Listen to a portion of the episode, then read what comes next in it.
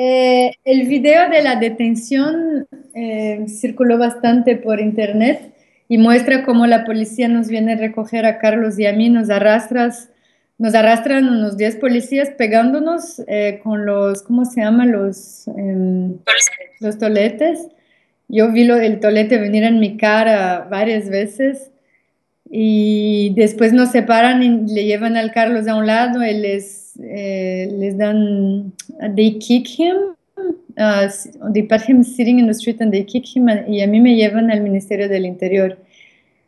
Em, pasé la noche en el hospital porque perdí la visión dado a los golpes de toletes, perdí la visión en el ojo izquierdo toda la noche, estaba como una nube blanca, me impedía de ver, entonces eh, muchos traumatismos craneanos en la espalda, contusiones en la espalda, en los hombros. Entonces pasé la noche en el hospital, eh, donde siempre estuve todo el tiempo secuestrada por la policía, ¿no? Porque no me dejaban ir a mi hospital privado, que es el hospital de, la Universidad de San Francisco, el hospital de los Valles, donde me esperaban mis colegas para tratarme. No dejaban entrar a la gente que estaba afuera, ¿no? Estaba siempre bajo custodia policial y ellos me sacaron de manera eh, arbitraria, sin avisarme, eh, del hospital Eugenio Espejo, donde yo estaba, al hospital de la policía en plena noche, como a las 2 de la mañana, como para tenerme bajo supervisión sin que pueda venir la gente, ¿no? Esconderme. Y en la mañana me sacaron la visa y de ahí me pasé toda la, hasta las 2, 3 de la tarde en varias comisarías, judicaturas, esperando en varios sitios me llevaron y me decían que espere y estaban básicamente haciendo los trámites para cancelar mi visa.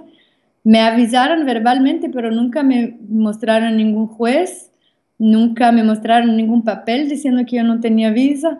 O sea, de hecho yo estaba como que secuestrada, no dejaban pasar mis abogados para yo hablar con ellos. Entonces, a las 3 de la tarde me llevan a este centro de detención Carión, ¿no? Y estoy presa en este centro de detención, sin mis abogados, sola ahí adentro. Y viene uno de los responsables ¿no? de mi caso, un policía que yo había visto desde la noche anterior, las últimas 20 horas. Y él viene y dice que está la, un medio de televisión para entrevistarme si yo quiero dar entrevista. Y a mí me pareció raro que ellos no dejan entrar a mis abogados, pero dejan entrar medios de televisión pero estaban ahí medio que insistiendo los de la policía, entonces dije, bueno, yo doy una entrevista pero rápido. Y fue dos minutos de entrevista máximo. Y me preguntaron, estaban todos los policías a mi alrededor, incluso este jefe, y me preguntaban, y antes que yo empiece la, la entrevista me dijeron, no te estamos tratando mal, ¿no es cierto? Mirándome a la cara. Entonces yo me sentí súper intimidada porque estaba, de hecho, presa, eh, sin acceso ¿no? hacia afuera bajo la supervisión de ellos y ellos me estaban mirando a los ojos diciendo que me estaban tratando bien, ¿no es cierto? Verás, verás lo que vas a decir a la prensa en el sentido. Y vino y me preguntaron, ¿cómo te están tratando aquí en la cárcel?